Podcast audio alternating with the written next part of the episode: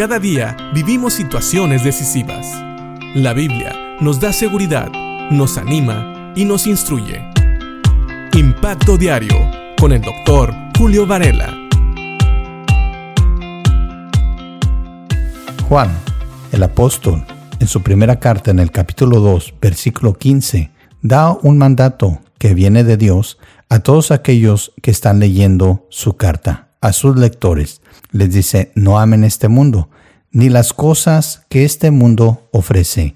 Y ya vimos que las cosas que este mundo ofrece apelan a los deseos como el placer físico, a los deseos de poseer cosas, es decir, lo que es la avaricia, y también al orgullo o la vanagloria, porque habla del orgullo de tener posesiones y de los logros. Y nos dice y nos aclara que no se deben de amar estas cosas porque estas cosas no provienen de Dios, sino que provienen de este mundo, es decir, de la filosofía que gobierna este mundo y que se opone a todo lo que es Dios y su voluntad. Y sobre todas las cosas, esto es lo que debemos de recordar. Nada de eso proviene del Padre, sino es un producto del mundo. Este mundo nos vende estas ideas de satisfacer todos nuestros deseos, de adquirir todo lo que queramos, de que si no somos famosos o no tenemos títulos, entonces no somos nadie.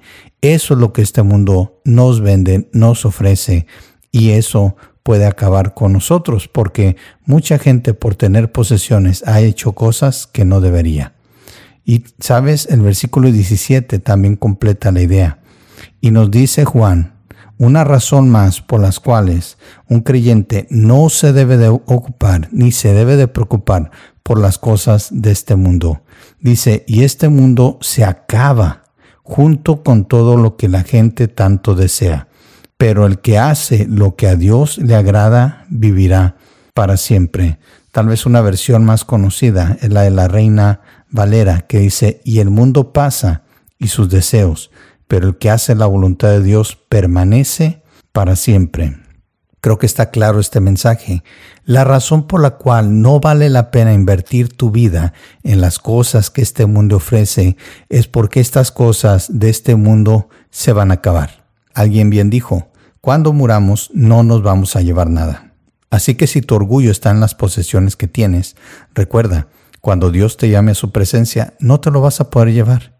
Si tú quieres satisfacer todos los deseos de tu carne, es decir, tomar y tener todo placer físico, sabes, esto es insaciable, un deseo que nunca vas a poder superar.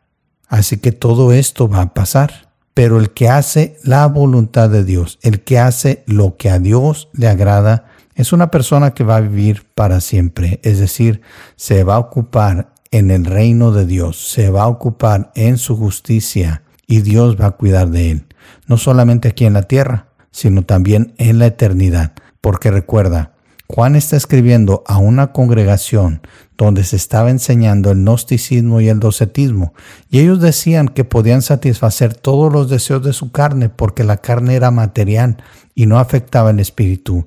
Ellos decían también que podían alcanzar un nivel espiritual diferente a través del conocimiento, pero ya vimos que no es el conocimiento en las cosas lo que realmente importa, es el conocimiento de Dios, es conocer a Cristo como Señor y Salvador.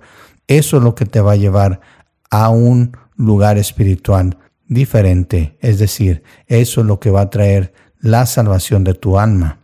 Y por eso ahora Juan está hablando y está diciendo que no son los placeres de este mundo, no son las cosas materiales, no es el satisfacer los deseos o el satisfacer aquellas aspiraciones que uno tiene lo que lo hace a uno una persona que vale delante de Dios. Es Dios quien nos salva y nos hace diferentes. Así que si quieres permanecer, si quieres gozar de la vida, no solamente en esta tierra, sino de la vida eterna, conoce a Cristo, entrégate a Cristo, porque aquel que hace lo que a Dios le agrada, vivirá para siempre.